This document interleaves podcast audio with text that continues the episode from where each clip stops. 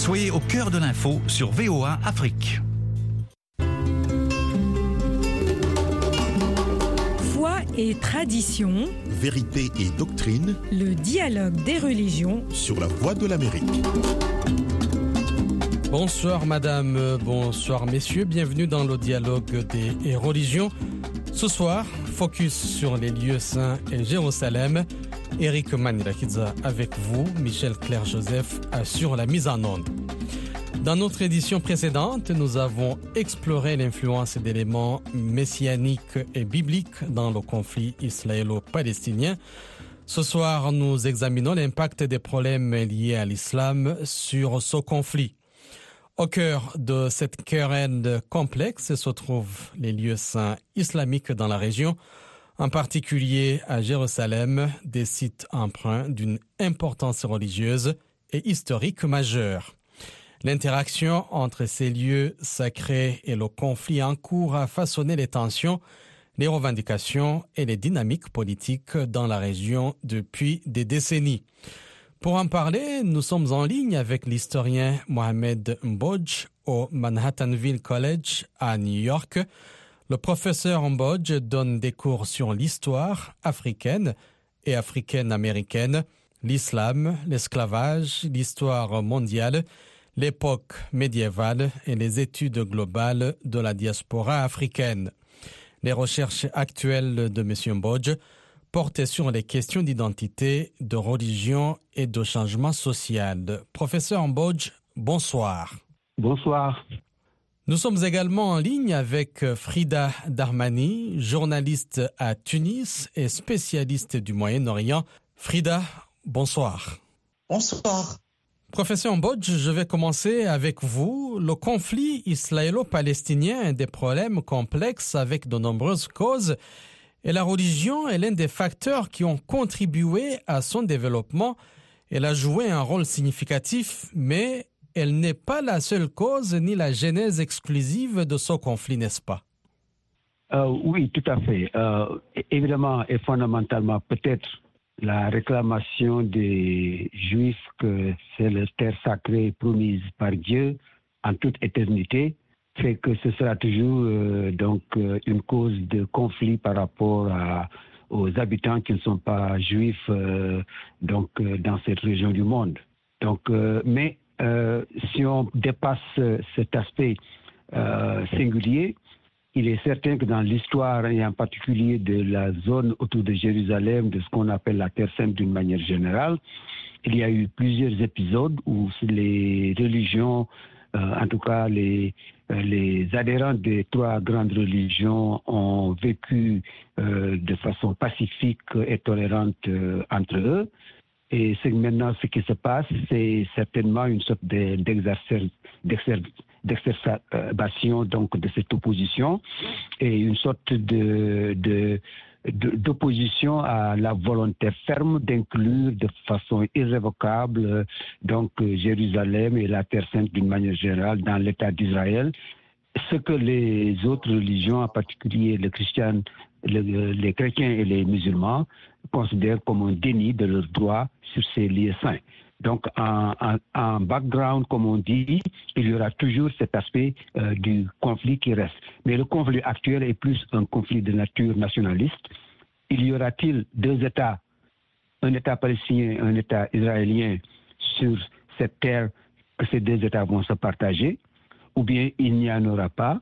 Peut-être il y aura un État unitaire où Israéliens et Palestiniens euh, donc seront co-citoyens, ou bien il y aura un État dominant, Israël, et des protectorats, euh, entre guillemets, autour d'Israël.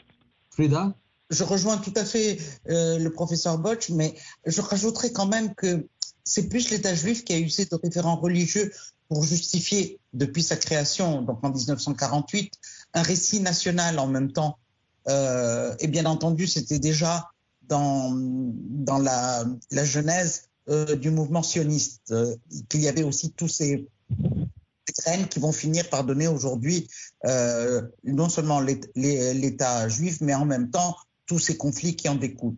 Mais ceci dit, la religion est vraiment en arrière-plan, même si le Hamas, et c'est là où il y a le gros malentendu, le Hamas est effectivement un parti qui se veut religieux, etc., euh, fondamentaliste, mais ça a été gommé complètement. Autant euh, le Hamas a profité historiquement d'une période où il fallait qu'il y ait des mouvements qui se revendiquent euh, d'un fondamentalisme religieux pour compenser une baisse au niveau des partis de gauche, du panarabisme, du nationalisme arabe, ainsi que de, la laïcité qu'il y avait chez Fatah, son grand rival, et qui a fondé euh, quelque part en grande partie l'autorité palestinienne telle qu'on la connaît encore actuellement. Aujourd'hui, le Hamas n'utilise plus les arguments religieux. Par contre, il faut faire très attention au Hezbollah libanais qui, lui, continue à faire de ce conflit une espèce de guerre sainte euh, pour d'autres raisons qu'on verra peut-être plus tard.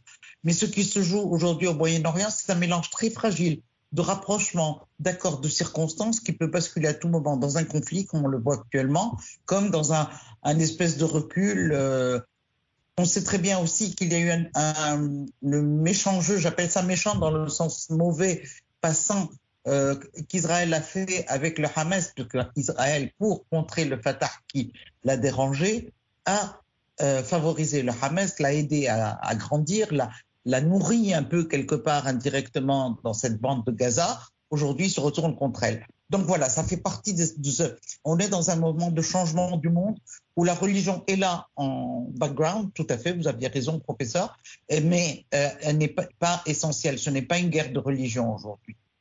Frida, la Terre Sainte est le lieu de culte pour les trois grandes religions monothéistes, donc abrahamiques, le judaïsme, le christianisme et l'islam. L'accès à des sites sacrés tels que le mont du Temple à Jérusalem sont au cœur du conflit en raison euh, de leur importance religieuse pour les différentes communautés. Pourquoi?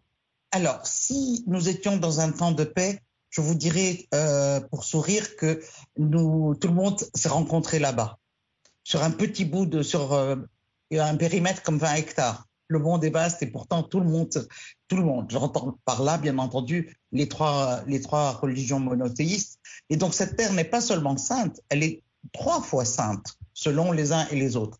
Mais ce qui nous relie le plus entre ces trois religions, c'est que nous sommes tous Ahl-Kitab, les gens du livre ceux qui ont eu accès à la révélation et à la civilisation du livre. Et à regarder d'un peu plus près, on n'est pas loin les uns des autres. C'est ça qui est terrible.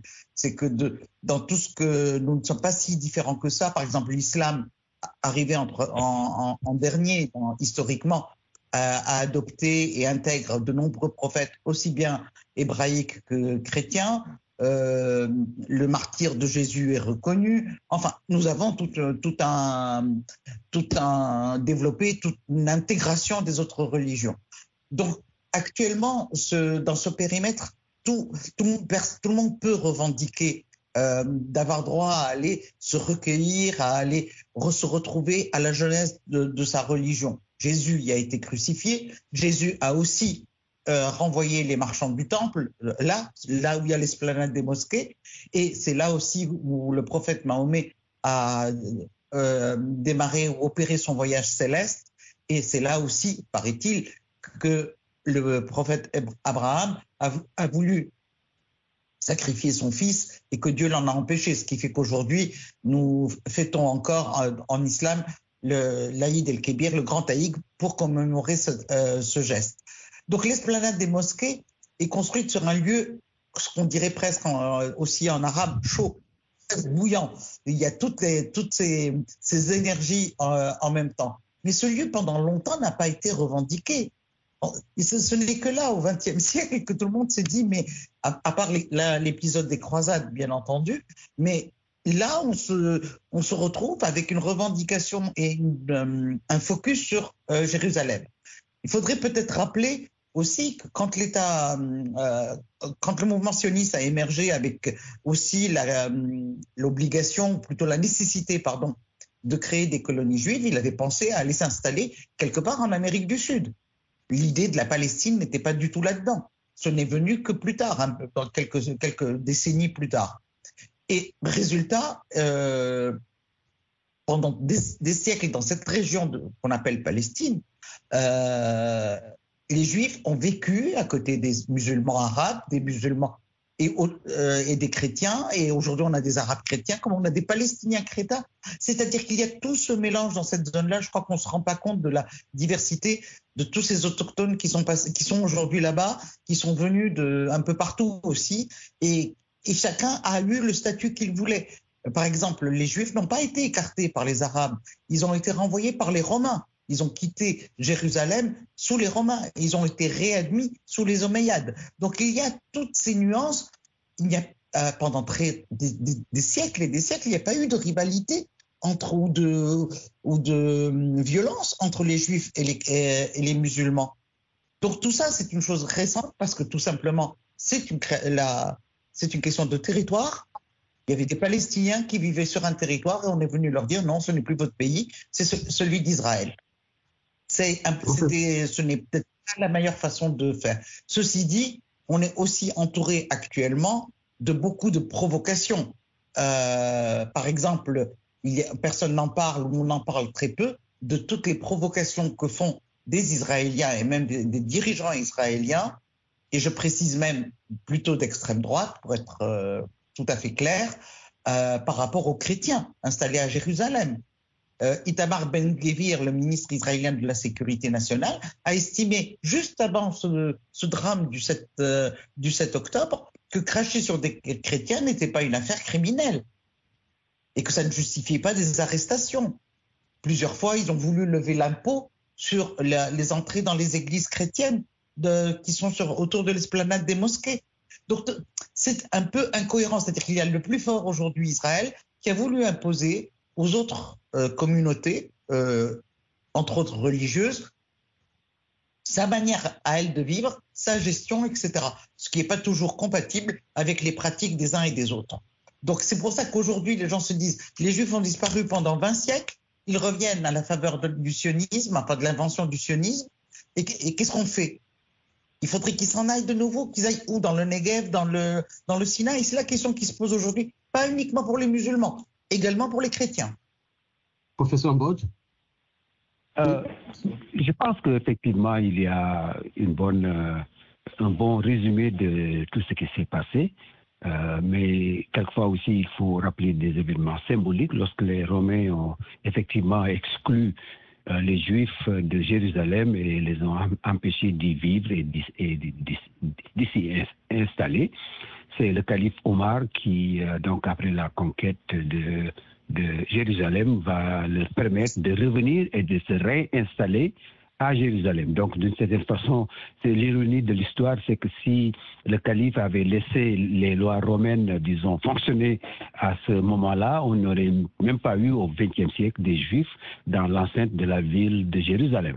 Donc, euh, c'est un peu cette sorte d'ironie historique qui, qui, quelquefois, fait mal quelque part, parce qu'on a l'impression, et surtout du côté euh, donc euh, de, de l'islam, mais aussi des euh, chrétiens, que les juifs n'ont pas payé donc euh, euh, d'une certaine façon la tolérance, la reconnaissance et la protection dont ils ont bénéficié euh, au moment où effectivement aussi bien les chrétiens que les musulmans ont eu le pouvoir de, les annihiler ou de les exclure définitivement donc de ce qu'on peut appeler la terre d'Israël et au moins de Jérusalem, la ville.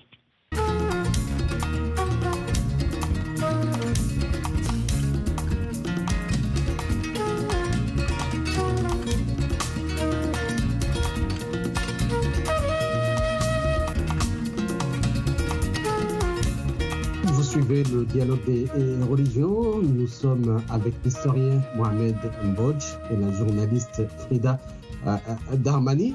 Euh, parlons des sanctuaires islamiques, la mosquée Al-Aqsa et le dôme du Rocher, euh, qui sont des sites sacrés pour les musulmans et se trouvent à Jérusalem. Euh, professeur Mbodj, comment les revendications historiques autour de la mosquée Al-Aqsa et du dôme du Rocher à Jérusalem ont-elles évolué au fil du temps et ont-elles conduit à des tensions contemporaines entre les communautés musulmanes et juives? En fait, euh, lorsque les musulmans ont pris la ville, ils ont bien euh, repéré des endroits où, avant même, euh, disons, euh, la victoire de l'islam, d'une certaine façon, le prophète Mohammed, lorsqu'il a, a voulu, il a été convoqué rendre visite à Allah, c'est à partir de ce lieu qu'il a fait le Hijra et qui, donc qu'il est monté au ciel pour rencontrer son Seigneur. Donc il y a bien une place bien précise euh, donc dans, cette enclave, dans cette zone qui marque le point de départ où le, voyage euh, mythique euh, donc du prophète Mohammed s'est accompli. Donc c'est ce qui fonde la sainteté de cette place pour les, musulmans d'une manière générale. Maintenant, pour les juifs, ils disent que c'est là aussi où l'ancien temple érigé donc par les Juifs et qui a été détruit par les Romains, c'est là où se trouvait ce temple. Et bien entendu, les Juifs n'ont pas eu de, domination sur la ville, donc leur, euh, réclamation était un tout, petit peu en sourdine.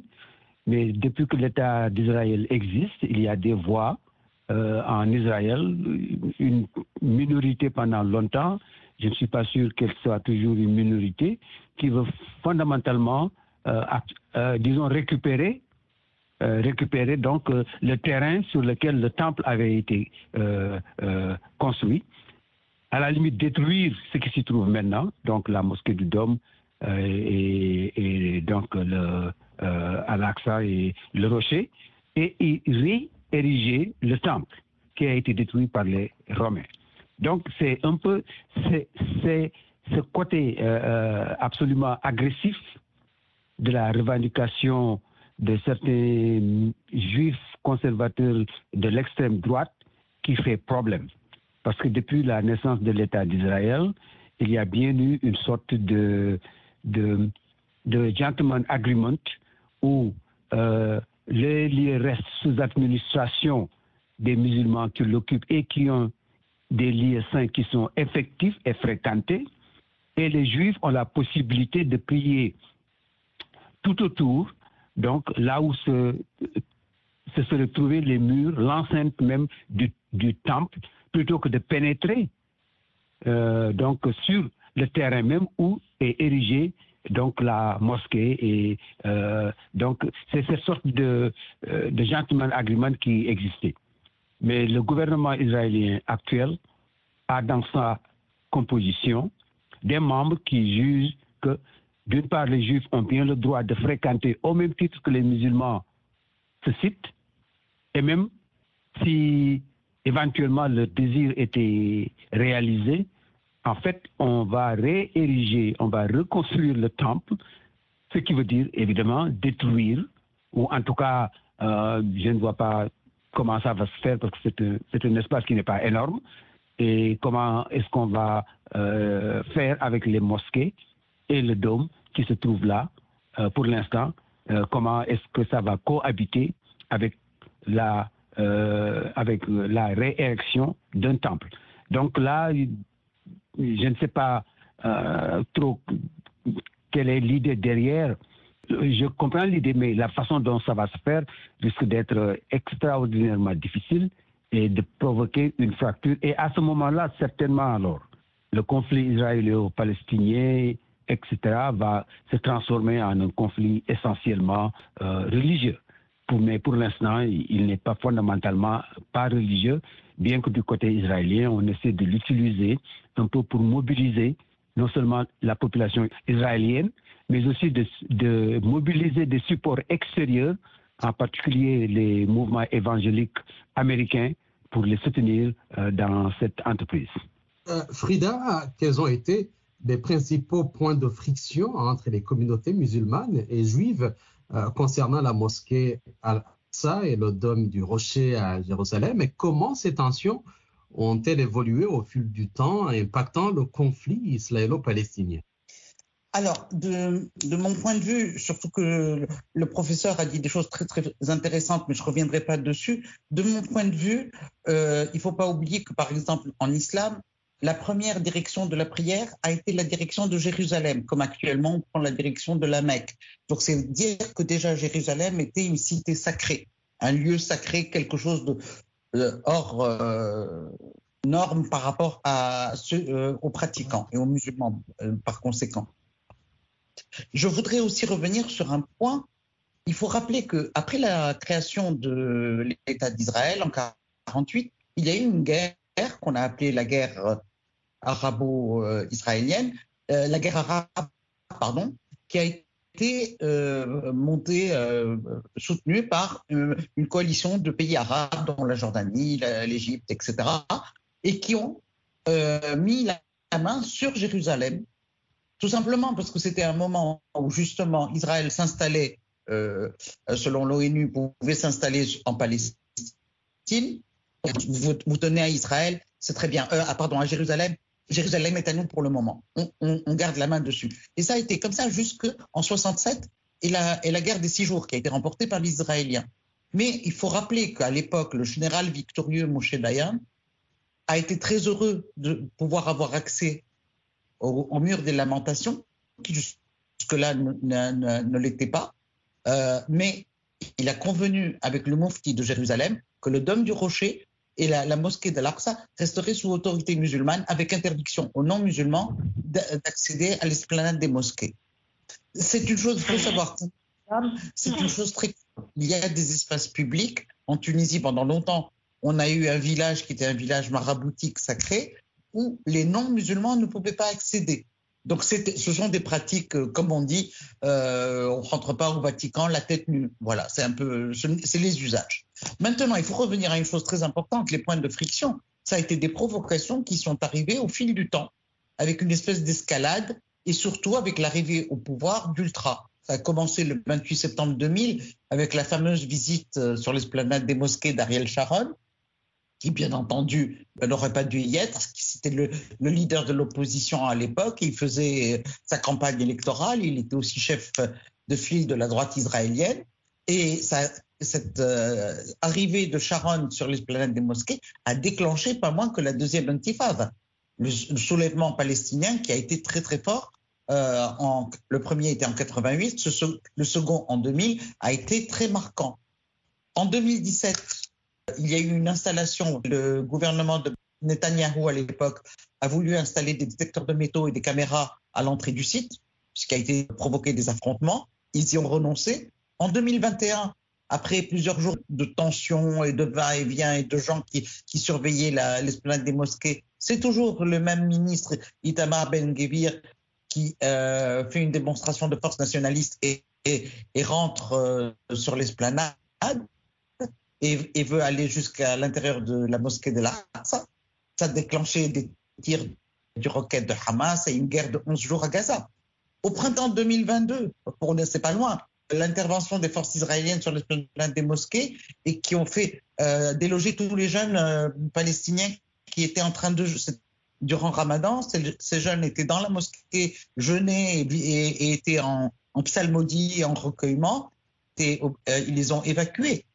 Donc tout ça parce que des extrémistes juifs ont dit attention, il ce fameux sacrifice d'Abraham justement qui, qui, venait après un jeune. Donc voilà, cette esplanade, ça a été toujours un, euh, comment dire, la, la chose qu'il fallait conquérir, même si elle n'est pas si essentielle euh, que ça. Donc, et là, comme par hasard, encore une fois, Ben Gvir a été extrait aussi le 3 janvier, faire de la provocation sur l'esplanade, sachant que très bien, en allant sur l'esplanade, on provoque les Palestiniens. Donc voilà, j'estime que c'est des, manipulations qui fonctionnent, puisque les gens réagissent, mais qui quand même euh, provoquent des guerres, voilà, tout simplement. Merci beaucoup euh, pour euh, vos différentes contributions. Votre expertise est très importante dans cette édition pour appréhender la complexité de cette situation et pour envisager des voies vers une solution, euh, une résolution pacifique et durable. Merci d'avoir suivi ce dialogue des religions. Merci à nos invités, le professeur Mohamed Mbodj et la journaliste Frida Darmani. Eric Manelakiz a été avec vous au micro. Michel Claire Joseph a assuré la mise en onde. Excellente soirée à vous tous et à la prochaine.